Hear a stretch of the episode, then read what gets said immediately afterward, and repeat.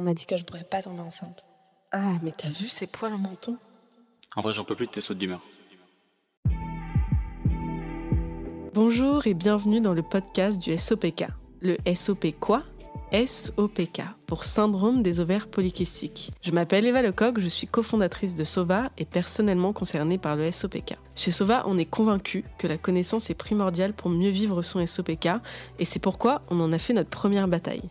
À travers les épisodes de ce podcast, nous interrogerons des experts sur le sujet afin de vous donner toutes les clés pour comprendre ce syndrome et l'appréhender du mieux possible. Nous partagerons également des bouts d'histoire de personnes qui vivent au quotidien avec les symptômes. Alors faites-vous une tisane et préparez-vous à faire bouger les choses. Bonne écoute Hello, hello à tous, euh, bienvenue pour ce nouvel épisode. Aujourd'hui, on retrouve nos deux acolytes, euh, Gwenaël et Raphaël, et Solène, qui est ici aussi. Euh, on voulait vous parler et vous faire un épisode euh, un petit peu centré sur un sujet qui, je pense, vous parlera pas forcément, ou du moins vous n'allez pas comprendre forcément le lien. Euh, mais c'est le sujet du ventre et de l'importance de la santé intestinale de manière générale dans l'équilibre hormonal. Donc c'est quelque chose qu'on apprend et qu'on découvre quand on commence à s'intéresser à la santé, qu'en fait le ventre, bah, c'est le pilier de la santé. Euh, et aujourd'hui, on a du coup Raphaël et Gwenaël qui sont là euh, pour nous aider à parler un petit peu du sujet, à faire le tour et voilà, vous aider à comprendre pourquoi c'est important. Donc bienvenue les filles. Merci, Merci bienvenue. euh, alors du coup, est-ce que vous pouvez vous représenter? On vous a déjà vu dans l'épisode précédent, mais est-ce que vous pouvez nous redire un petit peu ce que vous faites, qui vous êtes, etc. Bonjour, et ben moi c'est Gwenaëlle Jégu, je suis ostéopathe de formation et euh, avec Raph, euh, donc on s'est rencontrés pendant nos études. Euh, on est sortis de l'école d'ostéo, on a fait toutes les deux un DU de nutrition et après on s'est beaucoup beaucoup formé en ostéo, en ostéo pédiatrique, en ostéo périnatal. et en parallèle, on a suivi pas mal de, de formations, de conférences. on a eu beaucoup beaucoup d'interactions avec des labos, etc. Mmh. Donc on est très formé en micronutrition. Et en 2019, on a hum, décidé d'ouvrir un organisme de formation qui s'appelle Opia Institut, dans lequel euh, on a embarqué une troisième acolyte mmh. avec nous. Et dedans, on forme des, hum, principalement des ostéos, mais des kinés, des sages-femmes, des personnes qui travaillent en thérapie manuelle euh, principalement. Et à la, on forme à la prise en charge de la périnatalité au sein d'un cabinet d'ostéo. Euh, en mélangeant l'ostéopathie, le yoga et l'alimentation. Et euh, pour avoir une espèce de prise en charge euh, très globale du, de nos patientes et de nos patients qu'on reçoit en cabinet. Ok, trop cool et Raphaël. Bonjour, moi c'est Raphaël Hautement, je suis euh, ostéopathe, voilà, comme Gwen euh, elle a dit justement, j'ai euh, fait avec elle tout un parcours de micronutrition. Et puis effectivement en 2019, grosse aventure pour mettre en place le centre de formation avec Amélie Decou, qu'on salue, qui n'est pas là aujourd'hui mais toujours avec nous. Et... c'est vrai que depuis 2019, on forme plein de professionnels de santé à la prise en charge très pluridisciplinaire finalement de, de joindre l'ostéo euh, avec euh, la micronutrition et le yoga pour comprendre comment on peut aller plus loin que juste nos séances euh, mm. de libération mécanique du corps ou juste de réfléchir à la question de la santé environnementale. En fait, de mettre tout ça en place ensemble et d'essayer de donner vraiment du sens à cette prise en charge globale. Donc on s'amuse bien chez ouais. Institut. on Vous êtes très occupés. on est très occupés, on forme, euh, on, crée des nouvelles formations, euh, il se passe plein de choses. Euh, c'est vraiment, c'est vraiment très excitant. Et notre, notre lettre motive à nous, c'est de former des gens qui vont pouvoir prendre en charge leurs patients de façon beaucoup plus globale, avec, sur des sujets beaucoup plus mm. complets. Et, et de réussir à ne pas ignorer des symptômes parce mm. qu'on ne les connaît pas ou parce qu'on ne sait pas les prendre en charge ou parce qu'on ne sait pas quoi en faire. Et d'ailleurs, ça vous arrive de former des médecins? On en a eu. On en a eu une, ouais. Mm. Euh. Ils sont un peu discrets chez nous encore, mais ce serait chouette d'en mm. avoir. On en a eu. Souvent des médecins qui ont un double cursus, euh, médecin euh, ostéopathe, ou voilà, qui ont décidé d'aller vers un moment la thérapie manuelle. Ouais, et qui veulent avoir l'approche globale, justement, pas juste allopathique. Dans notre quotidien d'ostéopathe, on, travaille beaucoup en lien avec mm. le corps médical. Et dans nos formations, c'est encore un peu timide, mais ça pourrait venir et ça nous ferait grand Petit plaisir. message si jamais il y a des médecins qui nous écoutent. Ouais, ouais, même des de créer vraiment du travail ensemble, ça, Ouais. ça nous ferait très plaisir. Ok, et bah trop cool. Euh, du coup, aujourd'hui, on est là pour parler du ventre. Euh, Est-ce qu'on peut reprendre un petit peu déjà, c'est quoi le rôle du ventre? À quoi sert le ventre, euh, tout simplement? Et il y a quoi dans le ventre? Ouais, c'est ça. Déjà, est-ce qu'on peut parler de ce qu'il y a dans le ventre? Euh, Dans le ventre, il y a anatomiquement, il y a, il y a- il y a plusieurs structures. Ce qu'on appelle euh, communément le système digestif, en fait, il est composé de plusieurs parties. Euh, L'estomac en fait partie, mais si on va un petit peu plus loin, en fait, l'œsophage, la bouche est Mhm. déjà euh, l'entrée du système digestif. L'œsophage, l'estomac, la première partie de, de l'intestin qui s'appelle le duodénum, puis ensuite l'intestin grêle, puis ensuite le côlon, le côlon qui est divisé en plusieurs parties, le sécom, l'angle colique droit, le côlon Ouais. droit, le l'angle colique gauche, le côlon gauche descendant, le sigmoïde, l'ampoule rectale. Donc il y a vraiment Ah en ouais, fait des tonnes de parties qui sont chacune, euh, et c'est ça qui est euh, hyper intéressant euh, à discuter aujourd'hui, qui sont chacune colonisées par des organismes euh, qu'on appelle communément le microbiote, qui sont chacune colonisées par des, des micro-organismes spécifiques en fonction du travail qu'il y a à faire à l'étage qui correspond. ouais, c'est ça, au niveau digestif. étages, Ouais. C'est pour ça qu'on n'a pas le même pH non plus au niveau du côlon et au niveau de l'estomac, parce qu'il n'y a juste pas le même boulot à faire, les mêmes enzymes, les mêmes bactéries euh, et les mêmes colonies. Ok. Donc Et déjà, c'est grand. Oui, bah oui, là, Et l'intestin, fait... pour se donner une idée, euh, l'intestin grêle euh, déplié, c'est 600 mètres carrés de surface d'absorption. Un beau loft. C'est C'est énorme. un beau gros loft parisien. On, on peut Ouais. faire quelques soirées. Quelques millions d'euros. Et, euh, et voilà, donc c'est énorme en fait. Comme, Mm. Et il faut voir tout ça comme euh, de la surface de traitement d'information ouais, et de surface d'absorption. ok. Absorption, qu'est-ce que- qu'est-ce qu'il absorbe? Les nutriments qui vont repasser derrière dans le sang pour aller nourrir les organes divers, Mm. euh, voilà, qui repassent dans la circulation systémique pour être traités de nouveau par euh, le foie, euh, les reins, Mm. euh, etc. Ok. Et du coup, c'est quoi le, le rôle à part euh, la digestion Euh, Voilà, je, je mange, je digère, euh, je transforme ça en excréments. euh, c'est quoi son rôle au-delà de ça? Bah, c'est aussi la fabrication euh, de vitamines et de minéraux. Il y a Ouais. des, des choses que l'organisme humain ne fabrique pas et ce sera fabriqué par les bactéries qui sont dans, dans les intestins. Ouais. Donc euh, ça permet d'avoir une santé. En fait, il y a plus de cellules, euh, il y a plus de bactéries dans notre corps que de cellules qui nous composent. Ah oui. On vit chez nos bactéries quand ça. même. Oui, Hein? Faut les Oui. traiter correctement. oui, c'est elle, oui, c'est nous, on est, on paye un loyer en fait pour, à, à elle, Exactement. mais c'est. Parfois un peu cher. 600 mètres carrés quand même. Oui, oui, oui, c'est de la belle surface.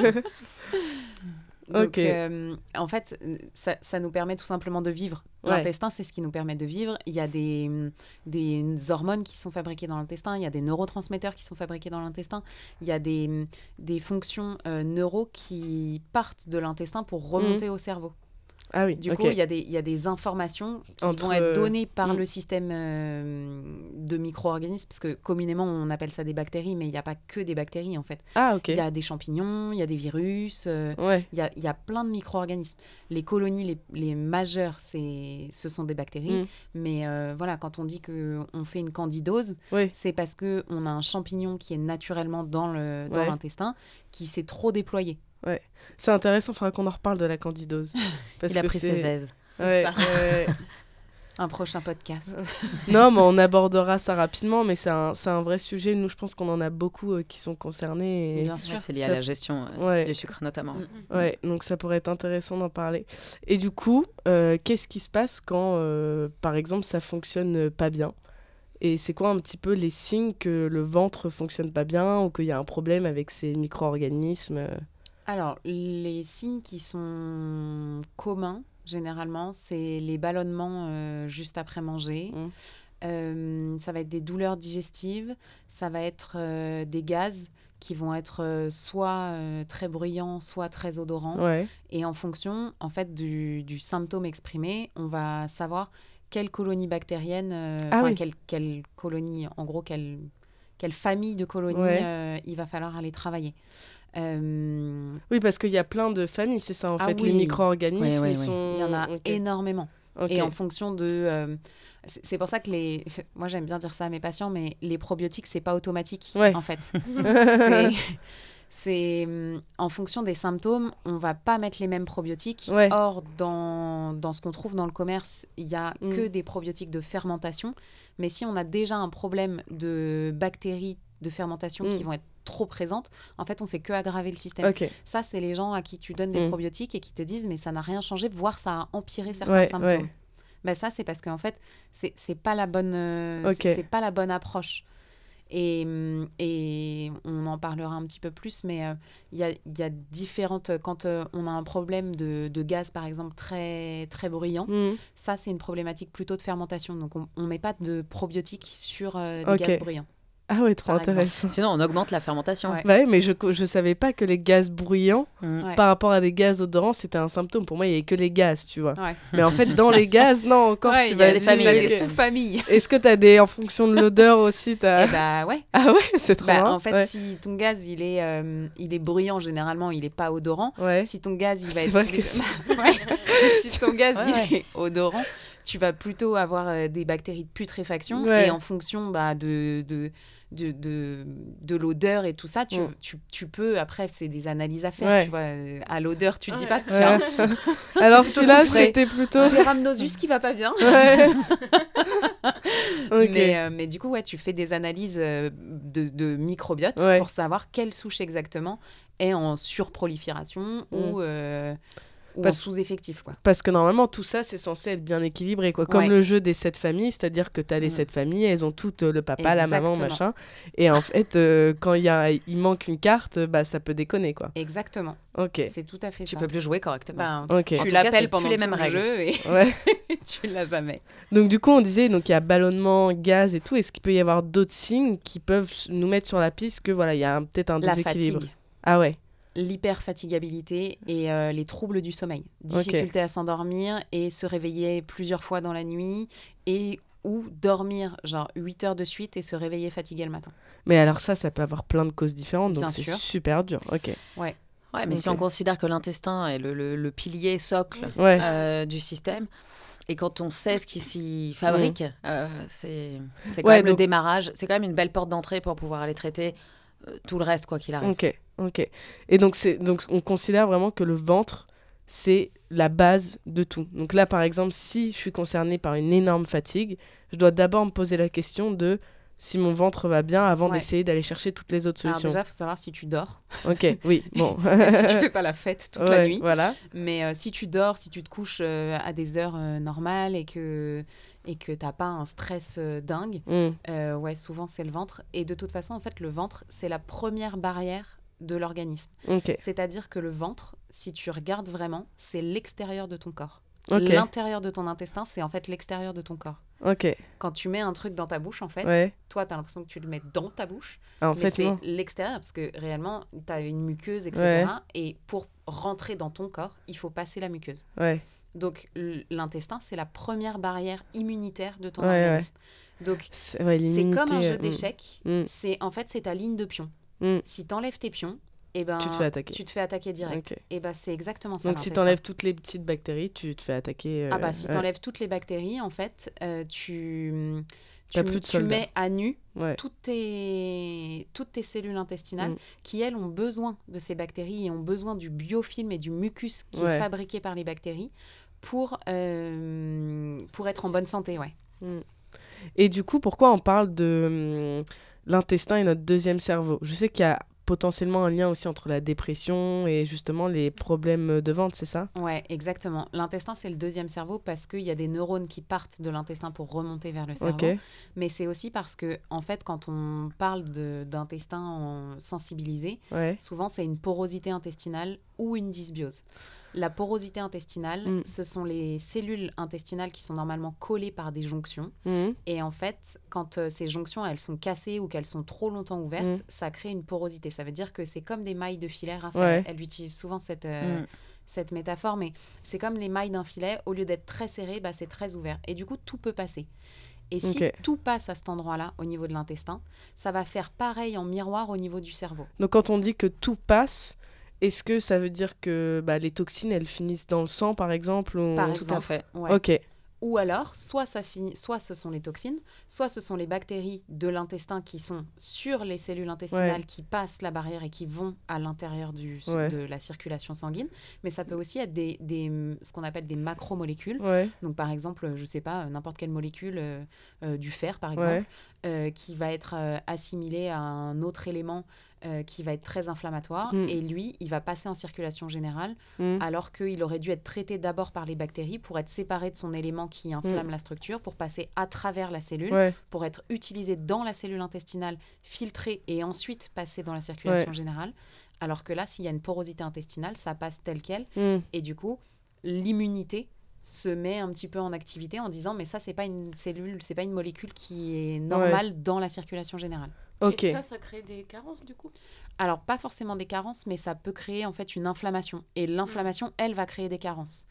Et en fait, quand c'est inflammé dans ton intestin, Mm. ce qui se passe, c'est que tu vas avoir une utilisation massive de la sérotonine, qui est un neurotransmetteur, qui est normalement utilisé au niveau du cerveau majoritairement, pour être transformé en mélatonine.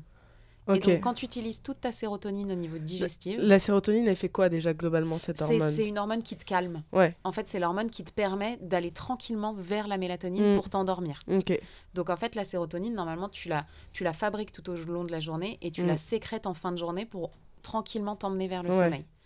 Et quand tu as un intestin qui est inflammé, majoritairement, ta sérotonine, elle va être utilisée au niveau de l'intestin. Ouais. Et du coup, ça va ralentir le système. En fait, ça, ça vient calmer le système inflammatoire. Mm, ok. Et sauf que bah, si c'est trop utilisé au niveau de l'intestin, ce sera pas assez utilisé au niveau du cerveau.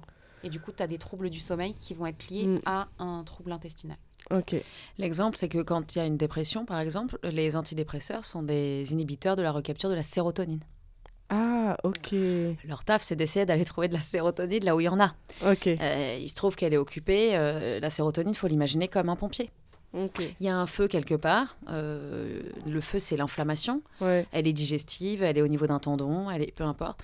Euh, la sérotonine, les- les- c'est comme le pompier qui va être euh, appelé pour aller sur Mm. site s'occuper de ce qui est inflammé. Mais s'il est là, il peut pas être ailleurs. Donc il peut pas t'emmener vers un sommeil. Enfin. Il peut ouais. pas nous, nous, nous- nous aider à avoir Ouais. ce cerveau qui est reposé, qui est tranquille, qui arrive en fin de journée euh, détendu et qui peut tranquillement aller vers le sommeil. Un sommeil réparateur, d'ailleurs. Pas juste le sommeil, un beau sommeil réparateur. Donc, si on résume, euh, par exemple, prenons, euh, voilà, je suis en train de me faire un repas, euh, je mange. Dedans, il va y avoir des toxines. Si j'ai un estomac un petit peu, voilà, poreux, donc en gros, qu'on peut dire un peu perméable, est-ce que ça se compare avec perméable, imperméable? Ouais. Donc là, si je mange et que voilà, il y a des toxines dans mon repas parce qu'il y en a toujours, l'intestin, il est censé les filtrer et c'est-à-dire garder le bon pour l'assimiler, faire passer des nutriments dans le sang, blablabla.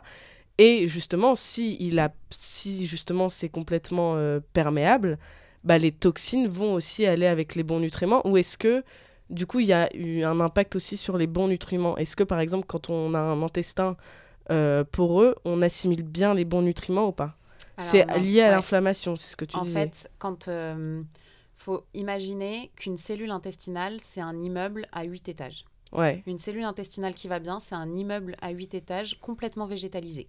ouais, La, végétalisation, ça va permettre, en fait, c'est les petites villosités qui vont te permettre de digérer, de fabriquer des petites Ouais. enzymes pour digérer typiquement le lactose. ouais, Quand tu as un intestin qui est inflammé, euh, ta cellule intestinale, au lieu d'être un immeuble de 8 étages, c'est un immeuble d'un étage. ouais, Donc, tu as moins de surface d'absorption. Ouais. Et au lieu d'être totalement végétalisé, tu as une pauvre branche de lierre qui traîne Ouais. euh, dessus. ok, Du Mm. coup, tu as moins de surface d'absorption et tu as moins de possibilités d'absorption.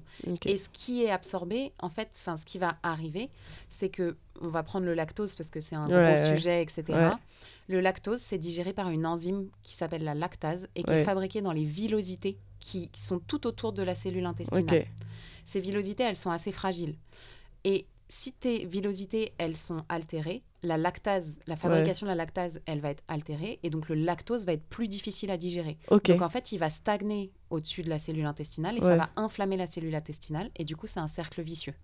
ok, Et par exemple, quand tu as une gastro, quand tu prends des antibiotiques, Mm. quand tu as Oui, un trouble euh, digestif, ce qui va se passer, c'est que ça va altérer ces petites villosités. Donc ce qu'il faudrait, Mhm. c'est que quand tu as une gastro, et ben après, le temps de que les cellules intestinales se refassent, Mhm. tu prennes pas du tout de lactose. Tu fasses une éviction de tous les laits, euh, Mm. de tous les dérivés lactés euh, Mm. animaux pour éviter de, de surinflammer en fait une cellule Ouais. qui est déjà en train de se... Oui, parce que la gastro, c'est en fait une énorme inflammation. Ah bah euh, oui. Ouais. Ok.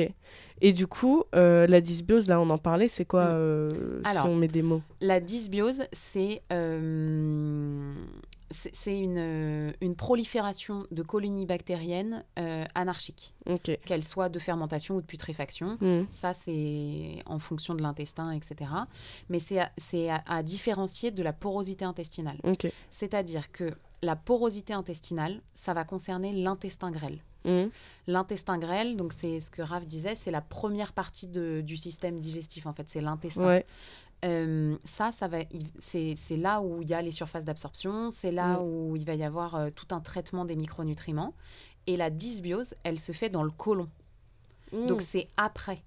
Donc en revanche, il y a quelques bactéries, quelques colonies qui, Mm. qui traînent dans l'intestin. Et il y a majoritairement des, des grosses colonies dans le côlon. Ok. Et, et ces deux systèmes fonctionnent ensemble, en fait, à travers, ils vont communiquer à travers un mucus, à travers un biofilm.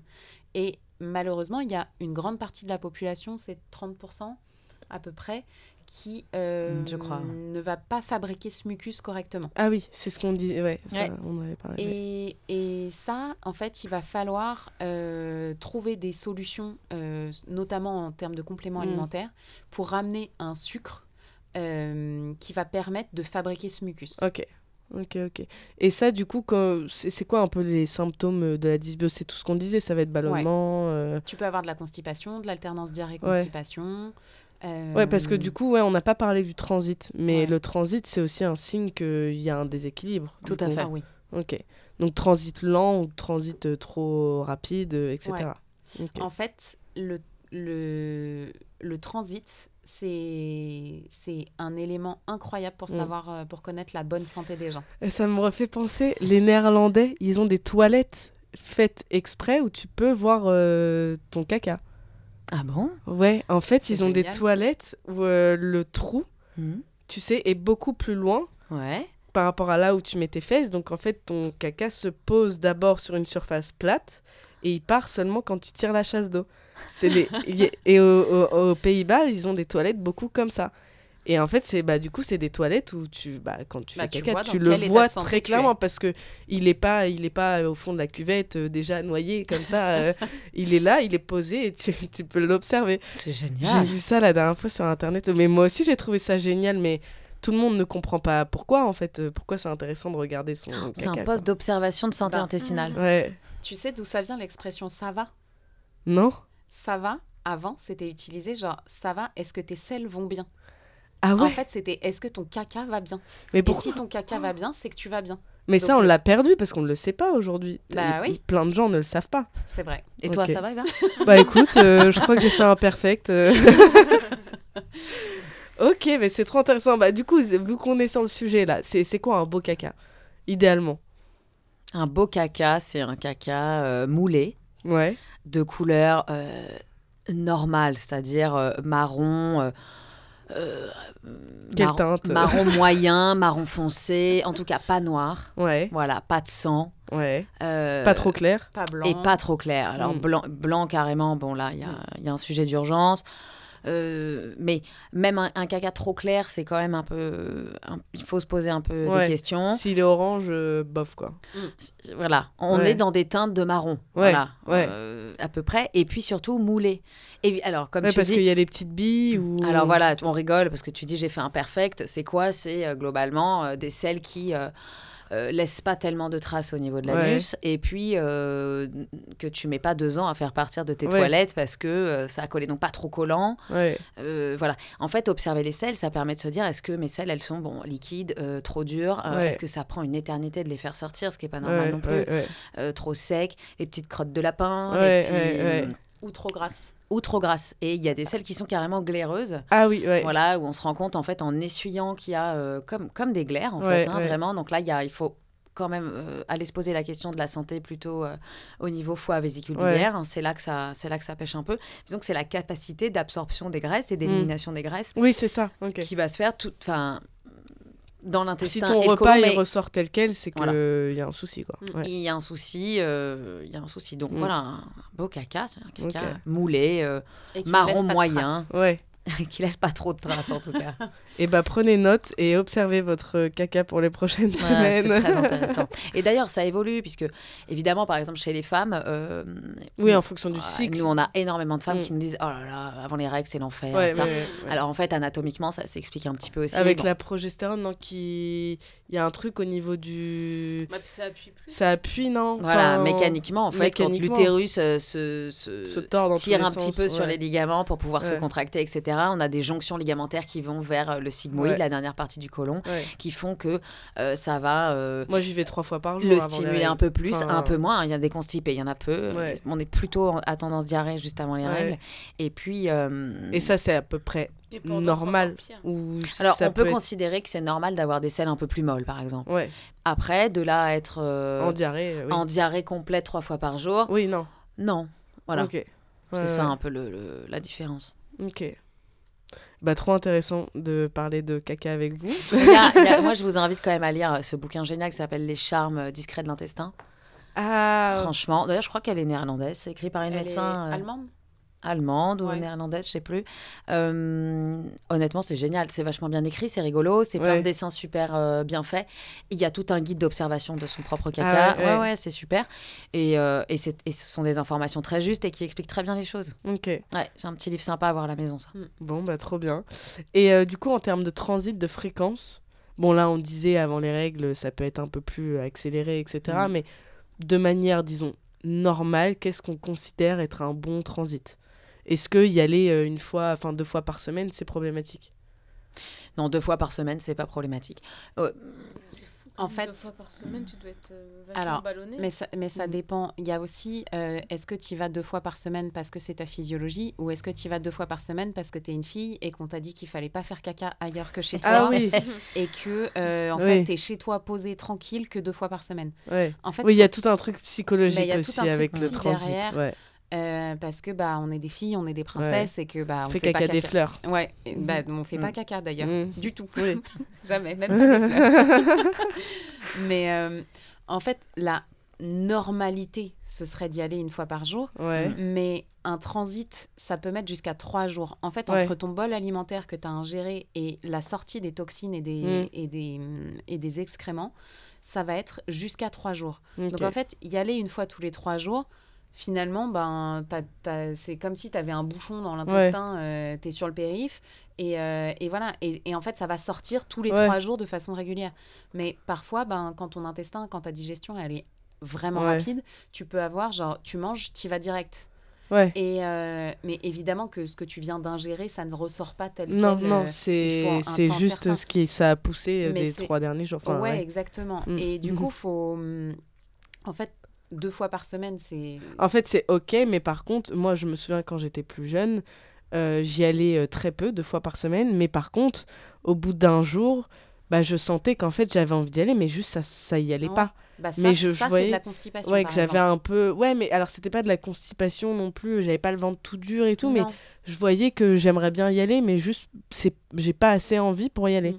Et ça, euh, ouais, ça, du coup, moi, j'ai beaucoup de copines qui me disent, bah, moi, je sens que oui, je pourrais y aller, mais en fait, j'ai pas envie. Enfin, donc ça, c'est c'est considéré comme de la constipation. Ouais. Ok. En fait, si normalement euh, les selles, enfin, c'est censé arriver. euh, Oui, Enfin, tu c'est. pas censé avoir une demi-envie, et puis en fait Ouais. non, et puis en fait peut-être, et puis Ouais. non, c'est. Et c'est quand ça va bien qu'on se rend compte après ce que c'est vraiment Ouais, bah d'avoir un transit qui va bien. Parce que euh, moi, j'ai- je pensais que c'était la normalité jusqu'à ce qu'en fait, euh, mon transit fonctionne et Mm. que voilà. Et effectivement, ce que Solène disait, c'est que en fait, quand tu vas pas régulièrement, en tout cas pas assez régulièrement par rapport à ta physiologie de corps, Ouais, et ben t'as des symptômes qui arrivent, genre des ballonnements, ouais. euh, Des maux de tête. Des maux de tête, ouais. Ah ouais Ouais. Bah ouais, c'est des toxines. Ouais, Ah tu te oui. réingères tes toxines, hein, si tu les sors pas du corps, elles repassent à un moment. À un moment, le corps, il doit s'en débarrasser. Ah ouais. Donc le côlon, il dit, bah, si je peux pas sortir par la lumière intestinale, c'est le mot élégant pour Mm. anus. La Euh, ligne. Euh, bah, je- de toute façon, il faut bien que je les vire quelque part. Donc, je les rebalance en masse dans, le, dans, le, dans la circulation systémique. Donc, ça réintoxique. Ouais. C'est comme ça qu'on dit qu'il faut faire très attention en gériatrie au fécalome. Ça, c'est vraiment quand ça reste euh, complètement Coincé. euh, des jours et des jours parce qu'en fait, ça crée des démences. Ok. D'accord? Donc, euh, les, les- voilà. Ah non, ça crée des vraies démences. Ah c'est ouais. terme- quelque chose d'archi connu, c'est Mm. plutôt souvent en gériatrie parce qu'il y a Mm. plein de traitements médicamenteux qui constipent énormément. Et donc, euh, faut faire un peu attention quand même. Donc les meufs ne sont pas hystériques à cause de leurs hormones, Ouais. mais à cause de leur caca. Globalement, c'est pas ta c'est est-ce que t'es allé aux toilettes Ouais, ou pas? Exactement. Ça va être trop intéressant. Euh, et du coup, comment on fait quand on a euh, bah, tous ces symptômes euh, Globalement, déjà, est-ce qu'il y a un peu des, des analyses à faire quand on a des problèmes de ballonnement, de, de transit, etc. Comment on peut identifier bah, quelle bactérie euh, pose problème, quel probiotique je devrais prendre Comment on fait? Par quoi on commence? Ben, les analyses euh, biologiques des selles, aujourd'hui, elles sont majoritairement utilisées pour trouver euh, plutôt les parasites. C'est-à-dire que quand il y a des troubles du transit, globalement, les médecins vont demander si on est parti à l'étranger, si on a voyagé en pays Ouais. euh, dit exotique, Mm. euh, où on aurait euh, consommé des choses, bu de l'eau, voilà. Donc, On Ouais. peut avoir ingéré des parasites, mais même il y a longtemps, hein, c'est-à-dire, euh, oui, je suis partie au Brésil il y a deux ans. euh, Mm. Ok, en fait, ça fait deux ans que j'ai mal au ventre, je les amibes, tous ces trucs-là Ouais. qui vont vraiment créer des sujets. Donc là, on peut faire ce qu'on appelle une, ana- une analyse euh, parasitaire des selles. Ouais. Euh, Il y a quelques labos à Paris là, qui sont spécialisés Mm. là-dedans. Qu'on va le matin, nan, nan, un truc. Mm. Puis Tu ça faire part, ton euh, tu vas faire ton petit caca dans, ton, dans, dans une assiette en carton, d'ailleurs, ça se fait là-dedans. C'est un peu étonnant, ouais. Et euh, tu le donnes à la laborantine, donc tout un sujet. Et puis, euh, on analyse les parasites. Après, s'il n'y a pas de parasitose, parce que Ouais. parfois, hein, euh, ce qui peut être fait à certains endroits en analyse biologique, c'est ce qu'on appelle l'analyse ADN du Mm. microbiote euh, des selles. Ouais. Donc là, on passe quand même un gros cap hein, en matière de, de- Ouais. de recherche. Je pense que c'est l'avenir, c'est génial. Euh, Ouais. euh, c'est pratiqué finalement euh, assez peu en France. Il y a un laboratoire qui s'appelle Barbier. Ouais. Euh, Il est pas belge, non, il est français ah, alors, euh, il est à cheval sur le- la frontière, je crois bien. Donc, en tout cas, ils, ils appartiennent à cette, cet espace un peu de France qui n'est Ouais. pas tout à fait Défini. défini. Plus vraiment allemand, pas vraiment français. pas non plus belge. Non, je plaisante. Mais. Mais donc en fait, eux, ils sont là-bas, ils font par exemple ces analyses de sel Ouais. avec euh, ou après ils vont établir euh, la qualité du microbiote Mm. général. Donc là, on va faire une analyse ADN du microbiote, Mm. c'est-à-dire qu'on va prendre toutes les bactéries euh, possibles euh, dont on connaît actuellement l'existence, hein, c'est-à-dire qu'on est encore qu'au début, Mm. Oui, bah, aux prémices de la de la Ouais. recherche là-dessus. Et puis on va faire une analyse ADN de ces bactéries-là et ça va donner euh, euh, 8 ou 10 pages de résultats en Mm. disant les colonies machin avec c'est assez bien fait ça dit rouge orange vert genre ça va très bien ça va bof euh, ça va pas du tout et ça va donner des grands profils en fait de Mm. euh, de possibilités de, de déclenchement de maladies parce qu'on sait qu'il y a Ah, oui. telle famille de bactéries qui nous protège de telle chose telle famille qui dont le boulot c'est ça etc donc ça va donner des indications Donc même en prévention santé, incroyable. et c'est assez intéressant. Après, il faut trouver euh, les professionnels de santé qui sont capables d'analyser Ouais. Ces Mm. métabolomes et du coup de prescrire euh, derrière Ouais. euh, les, les traitements et les compléments qui sont Ouais. adaptés. Et euh, c'est pour ça d'ailleurs que récemment, il y a pas mal d'études cliniques sur le lien par exemple entre l'autisme et le microbiote. Euh, chez les femmes SOPK no- notamment, je crois qu'il y, a- il y a très peu d'études, hein, mais je crois que tu en as une ou deux qui montrent euh, qu'il y a des colonies qui sont vraiment en sous-nombre et des colonies euh, plutôt mauvaises qui sont en surnombre, etc. Donc euh, en fait, Sur les c'est... maladies auto-immunes, euh, il y en a, il y en a Bien sûr. beaucoup Ouais, aussi. voilà, sur les Mm. maladies auto-immunes. En fait, tout ça, c'est des pathologies qui vont être euh, potentialisées par l'inflammation. Ouais. C'est-à-dire que, par exemple, tu prends le sujet de l'autisme, ça a été prouvé que t'enlèves le gluten à des autistes et en fait, ça diminue drastiquement leurs symptômes. Oh. Quel que soit le degré d'autisme. Que tu sois juste un peu sensibilisé euh, aux gens ou que tu sois en train de te taper la tête euh, Ouais. contre un mur parce que tu supportes euh, rien du tout, en fait, ça diminue les symptômes. Mais c'est parce que ça fait une que ce que je te disais tout à l'heure, ça l'intestin, c'est en miroir par rapport au cerveau. Donc en fait, une inflammation digestive, ça fait une neuro-inflammation au niveau cérébral. Ouais, ouais, ouais. Et du coup, si tu calmes tous les curseurs, eh ben, Mm. ça aide à diminuer. Le gluten, il est vachement diabolisé, c'est comme le lactose et tout ça. En vrai, euh, le gluten, ce qui se passe, c'est qu'il y a une protéine à l'intérieur qui s'appelle la gliadine. Et la Ouais. gliadine, son travail, c'est d'ouvrir les jonctions entre les cellules. Sauf que c'est comme la protéine du lait, la Ouais. caséine, ça sert à ouvrir les cellules intestinales. Donc l'idée, c'est d'ouvrir et de fermer pour Ouais. que ce soit euh, un travail euh, cohérent. Si jamais tu es en mode porte ouverte Black Friday, Mm. euh, ben c'est tu, tu libères énormément de choses en circulation générale, tu inflammes le système. Mm. Si tu inflammes le système, tu inflammes et le système digestif et le système neuro. Et du coup, ça prend la tête. Mm. Ce qui se passe dans le ventre, ça prend la tête, et ce qui se passe dans Ouais, la tête, ça prend le ventre. Pour de vrai, biologiquement. Ok, Mm. ok. Donc, est-ce que le stress a un impact sur, euh, Énorme. sur les, les colonies, euh, justement, l'équilibre euh, Ok, C'est même euh, le plus gros facteur en vrai. Ouais. ok. Qui va détruire, en fait, euh, l'équilibre, euh, Ouais. le jeu des sept familles. euh, voilà. Exactement. Mm. Ok. Et euh, du coup, par rapport au lactose et au gluten. Vas-y. alors, euh, on a beaucoup, beaucoup de Ah, mais attends, on devait pas arrêter complètement le lactose et tout. Dans l'épisode précédent, euh, à un moment, tu as dit euh, Oui, tu peux l'arrêter un mois et reprendre après. En fait, qu'est-ce qui se passe si. Et comment on sait déjà qu'on doit essayer ou non d'arrêter le lactose ou le gluten? Est-ce qu'on doit l'arrêter pour toujours? Je pense à Solène, hein, euh, qui, est... qui était intolérante, qui pouvait plus du tout en manger, et maintenant qui peut en remanger. Ouais, alors, euh, j'ai pu en remanger pendant trois mois. Là, ça y est, c'est fini. hein. Ouais, parce que t'en as peut-être. euh, euh. Mon corps n'en veut plus. C'est comme ce qu'on disait tout à l'heure, en fait, c'est c'est un coup de soleil. Ouais, C'est-à-dire que c'est pas parce que tu prends un coup de soleil que tu t'es allergique au soleil. En Ouais. revanche, si tu as été brûlé au troisième degré et que tu as eu besoin de greffe de peau et de pose de peau de poisson pour Ouais. récupérer ta peau à toi, clairement, à chaque fois que tu te réexposes, c'est un peu ça va faire sensibilisé. mal. Ouais. Et ce que disait Raph tout à l'heure, c'est-à-dire que euh, le SOPK ou toutes les pathologies inflammatoires Mm. ou toutes les pathologies auto-immunes, en fait, c'est des pathologies que tu as tout le temps avec Oui. toi. Tu peux tout à fait contrôler tes symptômes, euh, parfois, et puis parfois non, etc. Ouais. Mais donc, tu peux euh, arrêter le gluten, le lactose. Et euh, le lactose, c'est le problème, c'est les villosités qui vont être altérées. La protéine du lait, ça va être la caséine et le Mm. gluten donc, et la gliadine qui vont, elles, ouvrir les cellules. L'idée, c'est de refermer ces gap junctions, donc ces jonctions entre les cellules. T'arrêtes gluten euh, et produits laitiers pour le temps que ça se, re- que ça se reconstruise. Ouais. Mais comme tu as une pathologie inflammatoire, du coup, tu es sensibilisé. Et donc, dès que tu en reprends en excès par rapport à ce que ton Mm. corps il est capable de gérer, en fait, bah, c'est, ça, ça repart. En fait, ça fait un burn-out euh, des cellules euh, intestinales. Donc, tu reprends du temps pour calmer le système, réparer les zones, etc. Mm. Et une fois que c'est réparé, tu peux en prendre de temps en temps. Mais l'idée, c'est pas d'en reprendre tous les jours en disant... excès. Ouais, parce bon, que de base, Ouais. c'est des choses inflammatoires. Bah, C'est de- des- On le sait que c'est Mais, pro-inflammatoire. mais, mais c'est le- mais c'est le boulot en fait de ces, de ces molécules-là et c'est intéressant de les avoir aussi. Ok. Ce qui est pas intéressant, c'est quand tu es déjà brûlé au troisième degré, d'aller te faire une journée à la plage Ouais. euh, à l'île Maurice. Enfin, Ouais. tu vois, c'est... Ok. Alors que c'est vachement sympa quand même. Bah ouais. Bah, Donc du coup, oui, parce qu'on va pas s'arrêter de manger des pâtes pour la vie euh, si on n'est pas intolérant en plus. Si, hein. mais en fait, tu peux Ouais. être intolérant et manger des pâtes.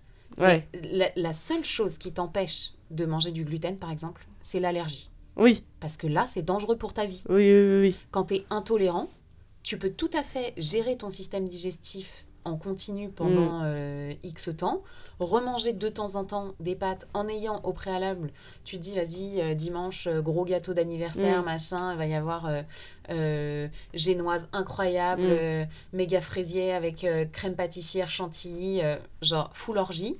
Euh, bah en fait, trois jours avant, trois jours après, tu as préparé ton corps à ça. Ouais. Et, et en plus, si le soir tu te fais une raclette, Ouais, pendant une semaine derrière, tu, Bah tu, oui, tu oui. le bichonnes. Quoi. ok. On pourrait imaginer que le temps de réparer, par exemple, un- une problématique inflammatoire, genre il y a une pathologie inflammatoire, on va travailler sur l'inflammation, on va euh, éviter, on va faire une vraie éviction de tous Mm. ces produits qui sont pro-inflammatoires. Et quand on se sent de les réintroduire, on peut instaurer une sorte de 80-20. Ouais, mais Voilà. c'est... Ouais. Mais il faut avoir reconstruit correctement toute cette santé intestinale en amont, parce que c'est et ça prend pas une semaine. Ouais.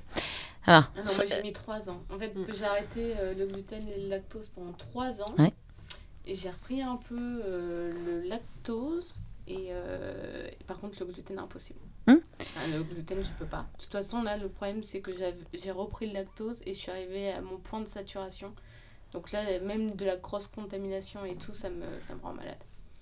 Mais parce que tu as repris tout en même temps, probablement. Bah, j'ai repris le lactose. Le gluten, Mais moi, tu l'as peut-être repris un euh, peu en excès, quoi. Bah, Ouais. Bah, elle était non, trop contente, Ça, enfin, on se dit même ça temps. passe, moi je me suis vengée. Hein. Bah ouais, Euh, évidemment. J'ai mangé du fromage et tout, et, euh, et là c'est sûr que non, j'en- j'en souffre. Mm. j'arrête là, c'est bon, stop. Et du coup, comment on sait que potentiellement arrêter le lactose et le gluten nous ferait du bien? Est-ce que si par exemple euh, une personne qui se pose la question aujourd'hui, est-ce que je devrais les arrêter complètement pendant, je sais pas, trois mois euh, Est-ce que euh, elle va le voir des effets assez rapidement? Pour du coup constater que c'est ce qu'elle a besoin et quels, à quels effets on peut s'attendre, tu vois Hum, alors, moi, ce que je conseille à mes patients, c'est de faire des tests. Ouais. C'est-à-dire que tu arrêtes pendant une semaine euh, le gluten, Mhm. tu vois si ça te fait du bien. En fait, ça, c'est valable quand tu fais pas d'analyse biologique, parce que sinon, bah, tu fais euh, tout plein d'analyses biologiques, Mhm. tu fais une analyse d'ADN du microbiote, tu fais un profil Ouais, des bon, acides ça, gras, ça coûte aussi. ça euh, coûte cher, Ouais, ça prend cher. du temps. euh, Mhm. Donc, faut aller faire caca si- dans une boîte. faut aller faire caca dans une assiette en carton et la déposer à la laborantine. Bon, ça demande quand même Ouais. euh, un, petit, euh, un petit travail sur un soi au petit, préalable. petit temps d'humilité. euh. L'idée, c'est que euh, moi, quand j'ai des patients qui viennent en me disant, bah voilà, j'ai euh, tel symptôme, tel symptôme, tel symptôme, en fait, je leur dis, ok, ben, essayez ça et on voit ce que ça donne. ouais. Ils n'ont pas d'allergie, donc en fait, euh, si c'est une intolérance euh, transitoire, bah, c'est Ouais. ok. Et, et souvent, euh, quand tu arrêtes, quand tu es très inflammé et que tu arrêtes le gluten ou que tu arrêtes le lactose, faut pas faire les deux en même temps. En fait, c'est l'un après l'autre pour savoir lequel Oui, est le lequel plus est le plus pro-inflammatoire. Mais on parle du gluten et du lactose, mais en vrai, ça peut Oui. être tout à fait la banane. Enfin, oui, tu vois. oui, oui, oui, oui, oui. Ou Ou, le même café, les ou- légumineuses, par Ouais, exemple, la péangerie qui En supporte fait, pas. l'idée, c'est de, tester Mm. quel est l'aliment qui Mm. provoque le plus de symptômes. C'est la technique FODMAP, c'est ça? Alors, les FODMAP, tout. t'enlèves tout. Ah en oui, fait, au fur et à euh, mesure, quoi. Ouais, souvent, ils te disent de tout enlever d'un coup. Mais, Et tu euh, réintègres, justement, tu pour voir lequel... tout doucement, euh, ouais. Ok. Et ça, Mm. mais ça, ça peut être intéressant, du coup, pour celles qui ont des sensibilités. Parce qu'il y en a qui me disent, moi, l'ail, à chaque fois que j'en mange, un coup ça va, un coup ça va pas. Alors, en fait, le problème de, de juste faire des tests alimentaires et de d'éliminer des aliments, Ouais. euh, c'est- c'est... T'es peut-être jamais sûr, quoi. Bah, en fait, c'est mettre un pansement sur une fracture, c'est-à-dire que tu tu peux pas euh, réparer ton intestin euh, si t'es pas aidé. En fait, tes, tes, tes jauges dans ton corps, Mm. elles sont trop basses. Et du coup, faut t'aider avec des compléments alimentaires pour remonter un peu tous les Ouais. systèmes, pour aider à guérir plus vite. Ouais. Parce que sinon, voilà, ça met trois ans. Et derrière, euh, bah, c'est, fin, de toute façon, euh, si c'est altéré euh, définitivement, c'est, c'est, c'est plus compliqué à, à réparer. L'idée, c'est de jouer avec l'alimentation, mais de réparer à côté. Ouais. Raphaël le disait très bien tout à l'heure, c'est-à-dire que, en fait, dans ton intestin, la, la priorité, c'est la réparation de ton intestin. Ouais. faut fermer la barrière, faut remettre les petits pions. Euh, ouais, au sur bon ton endroit. échiquier, quoi. Bah ça, je pense qu'on va creuser un petit peu plus euh, justement comment on répare euh, tout ça après. Est-ce que là déjà, par exemple, on peut se concentrer sur toutes les petites choses qu'on fait au quotidien qui viennent justement flinguer euh, ces- tout cet équilibre? Parce qu'on disait il y a le stress, mais est-ce qu'il y a d'autres choses encore qui viennent perturber Il y a, hum, il y a l'environnement, il y a les perturbateurs endocriniens, il y a les polluants, il y a les pesticides, il y a, euh, y a ta mobilité intérieure en fait. Parce Mm. que si tu as une, une très mauvaise mobilité ou une très mauvaise vascularisation de ton intestin, Ouais. bah, du coup, l'intestin, il va être euh, moins vigoureux, il va moins bien bouger, Mm. les colonies bactériennes, elles vont stagner, Donc là, je vous invite à aller voir l'épisode d'avant. euh, Sur l'ostéopathie. Ouais. entre autres. Mais euh, l'idée, en fait, c'est tu, tu peux pas avoir un truc qui, Ouais, qui, qui, qui fasse tout le symptôme. Tu peux avoir un élément qui déclenche le symptôme, ça c'est de la décompensation. Mais tu t'as pas, c'est pas un système qui va être le symptôme. Ouais, Un symptôme, c'est c'est tout ça mis bout à bout. C'est Ouais. un manque de vascularisation, c'est un manque de mobilité, c'est une prolifération bactérienne, c'est Mm. un manque de vitamines, c'est un manque de, viné- de minéraux, c'est euh, du stress à l'extérieur, c'est du stress à l'intérieur. C'est Et en fait, tout ça, à un moment, Mm. juste t'éternues et tu te bloques le dos et tu te bloques le Ouais. système digestif et il n'y a plus rien qui Ouais. passe. Enfin, ouais. C'est ça. mais c'est pas parce que tu as éternué, c'est pas ton éternuement en fait qui, Ouais. fait, qui fait le job. C'est c'est tout ça, c'est toute la mosaïque de, de tout ce qui s'est mis en place qui fait que tu as des symptômes qui vont apparaître. Et donc en termes de d'alimentation, donc on parlait du lactose et du gluten, mais est-ce qu'il y a d'autres catégories d'aliments, euh, peut-être le, le- la junk food ou je sais pas, ça vient perturber le Tout ce qui va être pro-inflammatoire. ouais l'alcool. Ouais, le café, l'alcool, Ah donc le café, ça a un impact sur le microbiote. très pro-inflammatoire. Ok. Le café, c'est un déshydratant intracellulaire. Ah oui. Donc en fait, d'une cellule. Dit comme ça. Ouais. Bon, mon café, là. Qui est, qui est toute, euh, qui est- qui est toute pulpée, en fait, tu te retrouves avec une cellule qui est, qui est vidée de son eau à l'intérieur. Donc le raisin sec. Donc le raisin sec. L'idée, c'est que à chaque café, bois deux verres d'eau Ok. Pour les hydrater. pour Noté. essayer de compenser un peu. Ok. Et puis, idéalement, pas plus de deux cafés par jour, par exemple. Au-delà, on, on commence à embêter un petit peu le système nerveux, on, sur, on va surcompenser. euh, De café. Pour les femmes ou pour Tout le monde. Tout le monde. Non, tout le monde. Il va falloir envoyer un message aux parents. Parce que là, je pense qu'ils sont à 6 ou 7, 8 cafés par jour. Alors le thé, euh, c'est pareil, c'est un excitant et en plus dans le thé, tu as un, un élément qui va attraper le fer. Ouais. Ouais. ça. Et du coup, l'idée c'est de boire du thé à distance d'une prise de Ouais. fer par exemple. Mais que- de compléments, de certains compléments alimentaires aussi, non? Ouais. Le café, pareil, non? Ouais. Tout ce qui est boisson excitante. Oui, par exemple, café, coenzyme Q10, ça fait pas bon ménage, etc. Ah ouais. Ah, donc il y a, il y a- Donc quand on prend des compléments, faut essayer de vraiment bien cibler les moments où on prend ses- son thé et son café, quoi. Ouais, De préférence deux heures, ça suffit ou... Ouais, c'est une à deux heures Ok. de distance. De toute façon, ce que font plein de Français, euh, Oui. euh, c'est de se réveiller puis de Boire un café. boire un café à jeun, comme ça, cash, Euh, sans eau, sans rien. Enfin, donc il y a, il y a quelque chose quand même aussi de très acidifiant. Donc pour, pour Ouais. l'œsophage, pour l'estomac, ça arrive dans l'intestin à jeun. C'est très pro-inflammatoire dès le réveil. Ouais. Ça, ok. c'est quelque chose qu'il faut quand même essayer de, de Des calmer un petit peu. Quoi. habitudes ou- ouais. Ah, Les petites habitudes du quotidien. De français, hein. enfin, je Mhm. sais pas si c'est partout comme ça, mais c'est vrai que nous, on Je est- ne sais pas. Le Mm. café club du matin. euh, Ah, c'est les trois C. ouais, C'est les ça. trois, c'est- Café, club, caca. C'est vrai, c'est vrai. Euh, ok, et du coup, euh, je pense qu'on a aussi beaucoup de personnes nous, qui nous contactent, qui viennent nous voir parce qu'elles nous disent voilà, j'ai des problématiques hormonales et tout. Et quand on creuse, il y a genre syndrome de l'intestin irritable avec. Est-ce qu'il y a un lien entre syndrome de l'intestin irritable et les pathologies chroniques, genre endométriose, SOPK, etc. Ouais, en fait, ton intestin et ton microbiote, ils vont être euh, proactifs dans la, dans la détoxification des œstrogènes. Ok, Donc, quand tu as un microbiote qui va pas bien ou que tu as un intestin qui est poreux, etc., qui est pro-inflammé, en fait, il va y avoir euh, un défaut de liaison entre les œstrogènes et leurs euh, protéines de transport. ouais, Et si les œstrogènes ne sont pas liés, en fait, ils deviennent beaucoup plus virulents. Ils vont aller se poser sur des récepteurs qu'on appelle des récepteurs alpha dans le, dans le corps. ouais, Et ces récepteurs, c'est ce qui va par exemple donner un gros syndrome prémenstruel. ok, Donc ça va, c'est c'est plutôt au niveau de la poitrine, plutôt au niveau du Mm. système de, de l'utérus, etc. Et en fait, ce- ces récepteurs-là, ils vont augmenter les, les symptômes, notamment du syndrome prémenstruel, mais, mais de plein d'autres symptômes. Et donc, quand tu as un défaut de microbiote, tu as un défaut de détoxification des oestrogènes. Et les oestrogènes, après, ils vont être stockés. Ceux qui ne Ouais. sont pas détoxifiés, ils vont être stockés et ils sont stockés dans les graisses. ouais, Et du coup, quand, euh, quand, tu, quand tu fais des régimes, par exemple, Mhm. ce que tu vas perdre en priorité, bah, c'est le gras. ouais, Et le gras, il va être riche en hormones. Donc en fait, pour que ton régime soit efficace et ne fasse pas un régime yo-yo, il va d'abord falloir, avant de se mettre au régime, il va d'abord falloir aller réparer l'intestin, réensemencer éventuellement l'intestin avec Ouais. des probiotiques après réparation s'il y a besoin. Et ensuite, tu peux commencer un régime euh, amaigrissant. Parce que du coup, tout ce que la graisse va libérer, donc c'est pas mal de toxines, et il faut Ouais. que l'intestin soit capable de les, De, les envoyer vers la porte de sortie. au lieu de les renvoyer en circulation générale. Ok, qui, et c'est ce qui se passe s'il y a un intestin euh, poreux. Exactement. Et globalement, en fait, tout ce qu'on. Est-ce que tout ce qu'on ingère, euh, si on a un intestin poreux, passe un peu à la trappe dans le sens où, par exemple, euh, là j'ai euh, des soucis, je vais prendre des compléments alimentaires. Mhm. Est-ce que si l'intestin il est poreux, il est complètement. euh, voilà, c'est une passoire, bah, est-ce que du coup j'assimile bien mes compléments alimentaires? Non, pas du tout. C'est l'histoire de l'immeuble de 8 étages au-dessus de un Ouais. étage. En fait, si tu peux prendre, tu peux avoir une alimentation parfaite, faire du sport, Mm. jamais fumer, jamais boire, euh, prendre des compléments alimentaires de dingue. En fait, si ta cellule intestinale, elle a une surface d'absorption qui est réduite, Ouais. euh, c'est jeter de l'argent par les fenêtres.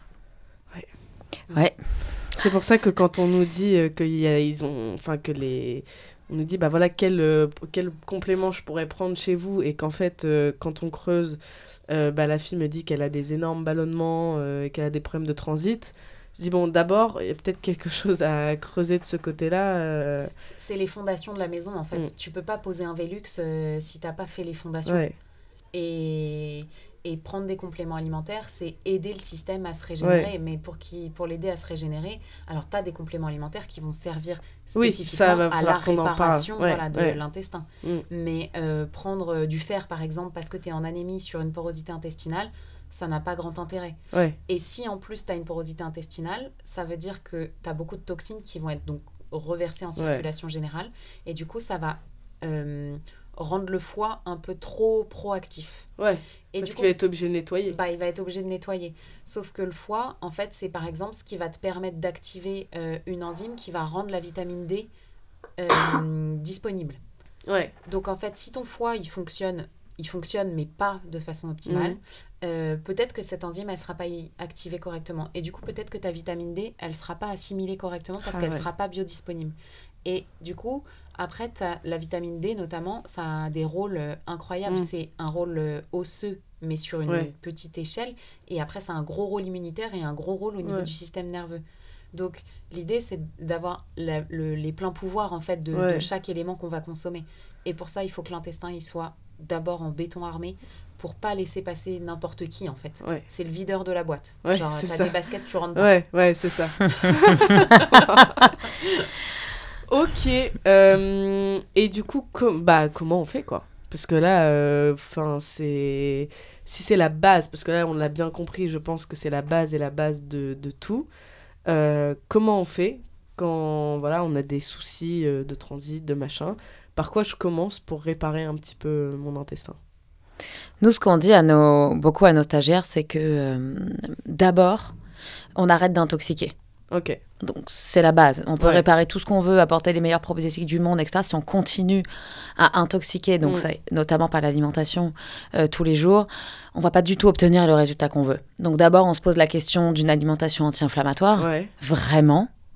Et puis ensuite, euh, on répare la muqueuse intestinale. Et ensuite, s'il y a besoin, on ajoute par exemple des probiotiques euh, qui vont euh, recoloniser. Mm. Parfois, il n'y a pas besoin. De probiotiques, ça va se Il n'y a pas besoin euh, parce que le fait de réparer, d'arrêter d'intoxiquer, nos, nos propres colonies vont se régénérer d'elles-mêmes euh, et ça peut très bien se passer. Parfois, il y a besoin, parfois, il n'y a pas besoin d'un coup de pouce. Et est-ce que, donc, pour l'alimentation anti-inflammatoire, euh, pour ceux qui nous écoutent, on fait pas mal de contenu dessus, donc je vous invite à aller écouter aussi euh, le podcast sur l'alimentation, c'était l'épisode de numéro 2. Euh, est-ce que, là, quand tu dis alimentation anti-inflammatoire, est-ce que, pareil que pour le gluten et le lactose, il faut vraiment essayer pendant un certain moment d'être très, pas extrême, mais d'être euh, assez strict, ouais, Mm. euh, pendant un certain moment, et puis après on peut tranquillement euh, voilà, refaire des petits écarts et tout, ou est-ce que juste déjà avoir un petit, l'équilibre suffit? Non, honnêtement, il faut un petit peu de temps. Il faut ouais. un petit peu de temps tout en renforçant la barrière intestinale. Il faut entre 3 et 6 mois, Ah ouais, ouais, en fonction des gens. euh, en fonction du nombre d'années, en fonction de comment, à quel point Ouais. on est intoxiqué, à quel point c'est abîmé. à- Ouais. euh, du- comme disait Gwen, notre histoire de curseur, euh, plus le curseur est dans le rouge, Ouais. plus il va nous falloir du temps pour réparer. Mais ça prend pas non plus 10 ans. Euh, entre 3 et 6 par rapport mois. à les années de bonne santé que ça peut faire gagner. Exactement. Hein, entre 3 et 6 mois de, de, de vrai travail, d'éviction alimentaire, de- d'être franchement très rigoureux. Et déjà, on arrive à faire hyper bien euh, tomber le- les process inflammatoires. Et à Ouais. partir de là, eh ben, on peut appliquer notre 80-20, où en fait, la semaine, on est plutôt euh, sérieux parce que, euh, je sais pas, on bosse, on rentre à la maison, Ouais. on mange des trucs un peu, voilà. Et le week-end, on se fait euh, un gros dîner avec les potes et on Ouais. se pose pas de questions parce que c'est aussi du bonheur et de la Ouais, joie ouais, qui va ouais. participer à faire baisser Ouais. le stress d'un côté, etc. Donc, Mm. très utile. Non, mais c'est sûr que 3 à 6 mois, c'est pas long par rapport à, enfin, à quel point c'est handicapant quand tu dois courir juste après avoir mangé parce que t'as mal au ventre. Ouais, ce c'est genre ça. Ouais, ouais, ouais. Donc 3 à 6 mois. Non, mais moi, Bon. par exemple, je, je, je- parfois, j'hallucine du nombre de patientes qui me disent Ah, bah, en fait, euh, euh, ça me réveille la nuit. Ouais, Genre, euh, non, mais c'est normal, je fais des colites euh, spasmodiques depuis euh, que je suis petite, eh ben, ça me réveille la nuit. hein. C'est-à-dire que je dors tranquille, puis à un moment donné, le ventre est tellement gonflé et dur et spasmé que ça, ça la réveille. Ouais. Bon, donc on est habitué, on, on, en, on en discutait, ça c'est le... Oui, mais bon, je suis habituée, puis dans ma famille, on a une fragilité du ventre. Ouais, en fait, euh, non, alors c'est T'es pas vrai, obligé de le subir, quoi. on n'est pas obligé de le subir, on peut transformer plein de trucs, et puis c'est vrai qu'on on, on en discutait, mais ça pourrait faire l'objet d'un autre sujet, mais euh, la qualité de, de l'environnement in utero, la qualité euh, Mm. de la- des premières alimentations, c'est-à-dire est-ce qu'on a été allaité, pas allaité, Mm. euh, tout ça va déterminer aussi une, une, une bonne euh, ou moins bonne santé intestinale dans le temps. Est-ce que du coup, euh, quelqu'un qui a des problèmes de transit euh, euh, pendant la grossesse, enfin ou même avant, donc qui tombe enceinte sur euh, voilà des problèmes de transit inflammatoire et tout, elle risque de transmettre un petit peu ces problèmes-là à son enfant? Ouais, c'est plus compliqué que Ouais, ça. c'est Ouais. plus complexe. En fait, ouais. c'est juste que si tu as une pathologie inflammatoire, imagine tu as un Ouais. SOPK, tu tombes enceinte. Euh, en fait, toi, tu vis dans un univers qui est inflammé, Mm. vu que tu as une pathologie inflammatoire. Mm. Du coup, le liquide amniotique, il va être pro-inflammatoire. Ouais. Donc, le bébé, il va baigner dans un liquide pro-inflammatoire. Ouais. Donc forcément, il va être plus sensible à l'inflammation euh, quand il va sortir. Mais ce que disait Raph euh, tout à l'heure, c'est en fait ça c'est de l'épigénétique et ça Oui. ça se travaille. En fait c'est pas une fatalité. C'est ouais voilà. C'est-à-dire Ok. que euh, les pathologies inflammatoires, euh, SOPK, endométriose, Mm. euh, problèmes de thyroïde, ça fait des symptômes qui sont chiants réellement Ouais, au quotidien. ouais. Enfin, ça, il n'y a pas de débat Ouais. là-dessus. C'est juste qu'il y a des choses qui sont possibles à mettre en place pour diminuer les Ouais. symptômes. Oui, c'est qu'on peut agir dessus. Tu peux pas... agir dessus. Tu ouais. as, généralement euh, 50% qui est Mm. génétique, et bah tu peux rien. En Ouais. fait, c'est pas de bol, et c'est Ouais. comme ça, c'est la vie. Et tu as 50% environnemental sur lesquels tu peux agir. Et ça, c'est hyper intéressant. Et le SOPK est une pathologie, enfin, parce que la génétique explique que pas, et enfin, je crois que c'est pas du tout la majorité des cas euh, sur le SOPK. Justement, c'est une pathologie qui euh, explose en ce moment à cause de l'environnement. Donc, comme quoi, on peut vraiment agir dessus euh, Ouais. aussi. Puis je pense que c'est le début aussi de un peu de la recherche sur la question du SOPK. Il va y avoir Ouais. plein d'infos qui vont arriver au fur et à mesure Ouais. et qui vont nous renseigner sur, euh, sur tout ça. Mais ça veut dire qu'il n'y a pas de fatalité et que et surtout il n'y a pas de il y a aucun moment où on doit se dire ah bah de toute façon là c'est trop tard. Et en fait il est jamais trop tard. Mm. Euh, je veux dire un- un- les entérocytes, les cellules de l'intestin euh, mettent huit jours Ah oui, à se régénérer. ah oui, ok, super Alors, rapide. On n'a pas dit euh, régénérer complètement, Oui, oui, oui. euh, être parfaitement en bonne santé, etc. Mais en huit jours déjà, On peut voir des progrès. on, on voit une différence. Donc, par exemple, euh, d'essayer d'arrêter le gluten pour voir ce qui se passe, bah, sincèrement, en une semaine, on a déjà une très bonne idée du Mm. paysage. Donc, ça Ok. prend pas non plus six mois euh, d'efforts acharnés, euh, Ouais. etc. Et honnêtement, 99,9% des patients euh, vont bien mieux quand ils arrêtent Mm.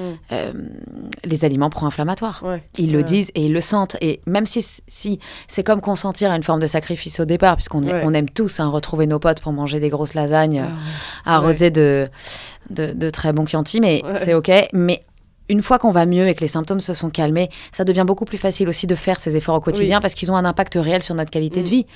Et du coup, c'est, c'est, ça, c'est vraiment chouette, quoi. Parce que de toute façon, quand ton intestin il va mal et que tu vas euh, faire des soirées avec tes copains, Mm.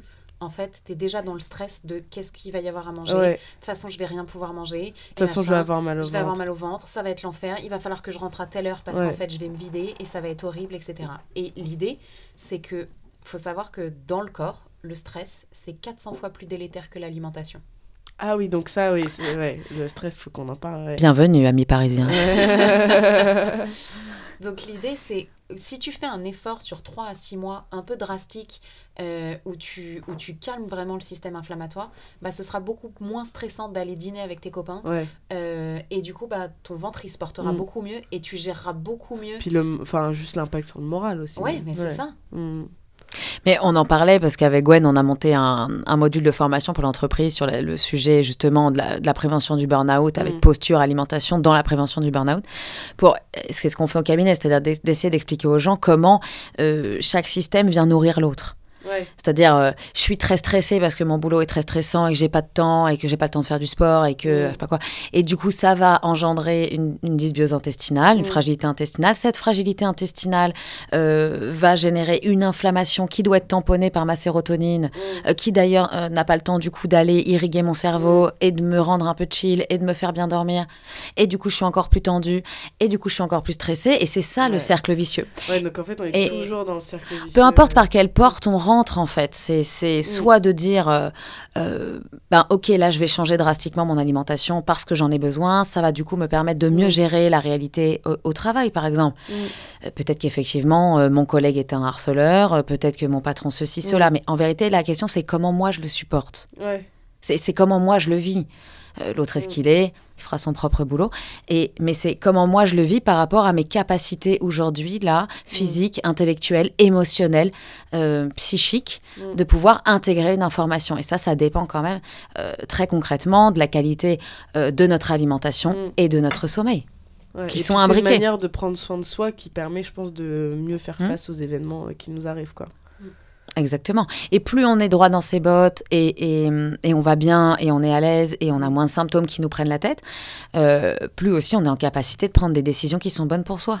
Oui, parce qu'en fait, juste, c'est handicapant de devoir réfléchir tout le temps. Bah, sont c'est une énorme charge mentale. euh, D'avoir le de- d'être ballonné, du coup, euh, en fonction des tenues qu'on met. Ah bah oui.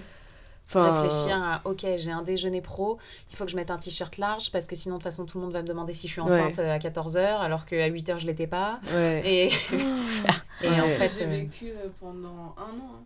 Quand j'étais en Corée en échange, euh, bah, à Hongdae, quand je faisais Ouais. la fête, bah, j'étais sûre que euh, au bout de deux heures, fallait que je rentre en courant chez moi. euh, Ouais. Ah, et c'était Mm. hyper stressant.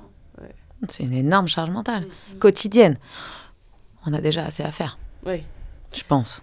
Je rebondis sur ce que disait Raph euh, avec euh, la sérotonine euh, qui va être l'hormone et le Mm. neurotransmetteur qui vont nous permettre de nous calmer et qui calme le système digestif. La sérotonine, elle va être libérée en présence de sucre. Et à ce moment-là, quand on est en hyperinflammation, Mm. la priorité du cerveau, Mm. ça va être de, de déclencher de la sérotonine pour calmer un peu le système. Sauf que du coup, il va demander du sucre. Évidemment, il Mm. va demander plutôt un Kinder qu'une céréale complète, Euh, fringale de sucre. Clairement. Ouais. Donc les compulsions sucrées, par exemple, euh, aux alentours de 17h, entre 16 Ouais. et 18h, ça c'est un, un trouble de la sérotonine. Et donc ça, souvent, c'est un signe d'une porosité intestinale ou d'une inflammation intestinale. Et plus tu manges de sucre, et plus tu vas nourrir un petit champignon qui s'appelle le candida Voilà, c'est justement, je savais Et pas comment on allait y tu arriver. reviens sur une candidose. Ouais. Et donc la candidose, c'est justement euh, un champignon dans l'intestin qui va nous créer va des proliférer. compulsions euh, sucrées. Bah, lui, il se nourrit de sucre. Mm. Et en fait, ton microbiote intestinal, ça va être euh, ce Ça qui va fou déterminer le ton microbiote vaginal et ton microbiote vésical. Donc en fait, quand tu fais mycose sur mycose, des petites mycoses, Ouais. tu sais, genre blanchâtre granuleuse, euh, ça, c'est un, c'est une prolifération de champignons. C'est Ouais. un, c'est un candidat. Donc quand tu fais ça comme mycose, tu peux être sûr que ton intestin, il est plein de champignons. Ouais. Et qu'il va falloir aller traiter l'intestin. Oui, c'est ça. En fait, là, parce qu'on a aussi bah, justement euh, beaucoup de questions sur ah, j'ai des euh, euh, soit des sécheresses vaginales, soit des mycoses à répétition, enfin voilà. Donc on est d'accord que ça, ça a un lien aussi avec le microbiote euh, intestinal. hein. Tout à fait. Complètement. Sécheresse vaginale, ça va plutôt avoir un rapport avec les oestrogènes. Ouais, les oestrogènes, ça, ouais. Donc, euh, si tu as une mauvaise détox des oestrogènes, tu as une mauvaise utilisation des oestrogènes, Mm. enfin une utilisation différente des oestrogènes, et du coup, bah, tu vas créer une sécheresse vaginale. Ouais. Et euh, si tu as plutôt une prolifération de champignons, bah, tu vas avoir une mycose. Et Mm. si tu as plutôt une prolifération bactérienne, bah, tu vas avoir une vaginose, euh, ouais. etc., etc. Ok. Et donc ça, c'est des. Donc en prenant soin de son ventre, on peut aussi Prendre réduire tous ces Ouais, symptômes-là. exactement. Mais les cystites aussi Ah oui. vont oui, être oui, oui. dépendantes du système digestif, euh, du, du microbiote du système digestif. La candidose, euh, parfois, elle est tellement étendue, tellement évoluée que c'est pas évident, juste avec l'alimentation, de, de la traiter. Hein, donc ça, c'est important. Euh, Comment on peut savoir si on a une candidose? Il faut faire un, un- c'est un bilan biologique. Ah, biologique, ça. Voilà. Euh, ils le font aussi chez au laboratoire Barbier. Ils le Mm. font très bien. Ça s'appelle, d'ailleurs, ils, ils le font particulièrement bien. Ça s'appelle le mou fongique. Alors c'est métabolite organite urinaire. Donc mou, M-O-U, fongique, euh, sur leur site. Et en fait, ce, ce bilan biologique qui consiste à uriner dans un petit Mm. flacon et leur renvoyer, euh, va quand même euh, euh, tester la candidose, mais pas que. C'est-à-dire d'autres colonies fongiques de champignons pour voir quand même si on n'est pas en déséquilibre avec d'autres choses. Donc ça, c'est hyper intéressant. C'est un très bon test chez eux à faire. Et à partir de ce moment-là, il y a des produits euh, naturels, euh, Mm. il y a des labos qui font ça très bien, des produits qui vont aider à euh, éradiquer la candidose. Ok. Et si. Là, du coup, ça, c'est pas un truc qu'on peut se faire prescrire par le médecin euh, traitant. Il y a peu de la- d'autres labos qui vont le faire. Si, on peut, on peut le faire euh, dans n'importe quel labo. Euh, Ils vont peut-être pas aller aussi loin. tous les labos n'ont pas forcément les mêmes euh, sensibilités de tests. C'est un peu Oui. comme avec la maladie de Lyme et tout ça, mais on peut le faire euh, complètement. euh. À Paris, il y a, il y a le laboratoire Zamaria dans le 16e qui s'occupe de faire tous les bilans, notamment des intolérances alimentaires, et qui dose aussi le candidat très bien. Ouais, ça peut être intéressant du coup pour toutes celles qui ont des, des justement des fringales de sucre vers 17h. Ouais. Nous, on a aussi le parti de dire que ça peut être euh, la gestion de la glycémie, une hypoglycémie réactive, etc. Donc c'est pour ça qu'on a créé Balance tes sucres. Mais quand Balance tes sucres ne suffit pas, on va, et, ou alors que ça a calmé mais pas suffisamment, on va souvent orienter justement vers, euh, vers la candidose et dire bon, si tu as des problèmes de ventre en plus, ouais, clairement, faut aller voir euh, de De, ce toute côté-là. façon, quand tu as une résistance à l'insuline, Oui. en fait, tu as besoin de plus de sucre pour Ouais. déclencher de l'insuline. Donc, si tu mets plus de sucre, tu viens déséquilibrer le microbiote. Ouais. Si tu déséquilibres le microbiote, tu déséquilibres les bactéries, mais les champignons aussi. Et du coup, tu déséquilibres les neurotransmetteurs et du coup, bah, tu es plus fatigué, tu as plus de compulsions sucrées parce que ton corps va demander plus de sérotonine. Du coup, faut vraiment encore plus limiter le sucre quand on a une résistance à l'insuline. euh, Ouais, c'est Ouais. bien. Ben, de toute façon, euh, Ou Oui. Il faut, l'en- honnêtement, il faudrait euh, vraiment limiter très fort la consommation de sucre qui aujourd'hui euh, est euh, hyper forte Oui, et c'est euh, dès le tout problème. petit et c'est un vrai gros problème de Mm. santé publique, Mm, qu'on ait ou pas un SOPK. donc, sortir le sucre, en tout cas ra- raffiné, transformé de, de- de sa maison et de son quotidien, c'est quand, même, c'est quand même important. Ok. Et le truc vient de faire de, Oui. de gyrophare. Je pense que c'est parce qu'il est bientôt là. Mm. Euh, et du coup, la candidate. Mais parce qu'on a encore plein de trucs à. Mais t'avais pas réservé à 16h Jusqu'à 16h Non, non, c'est 15h30. Euh, on va juste essayer de. Du coup, la candidose, juste comment on la tue? Si jamais là, je suis une personne, j'ai pas euh, les moyens d'aller faire des tests ou voilà. Mais je me dis, ah, quand même, il y a plein. J'ai essayé de mieux gérer ma glycémie. J'ai quand même ces, ces fameuses fringales de sucre.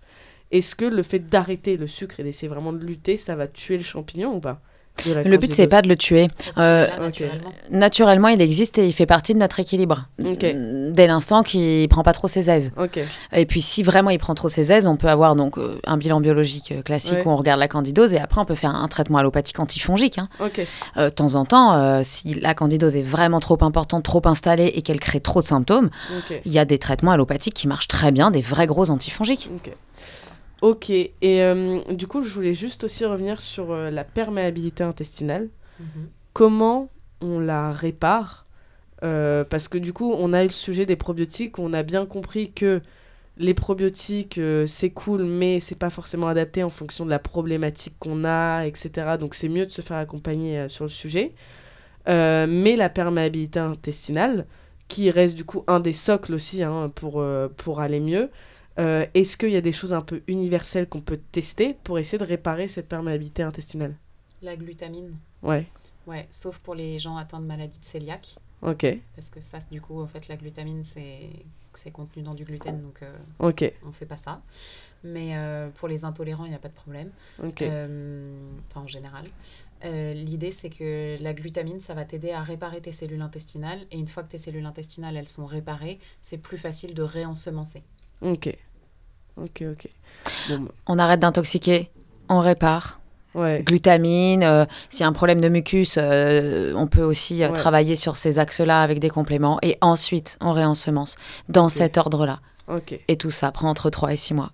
ok. Bon, bah écoute, Et ça on a marche. le plan, et ça marche. Ça marche très bien.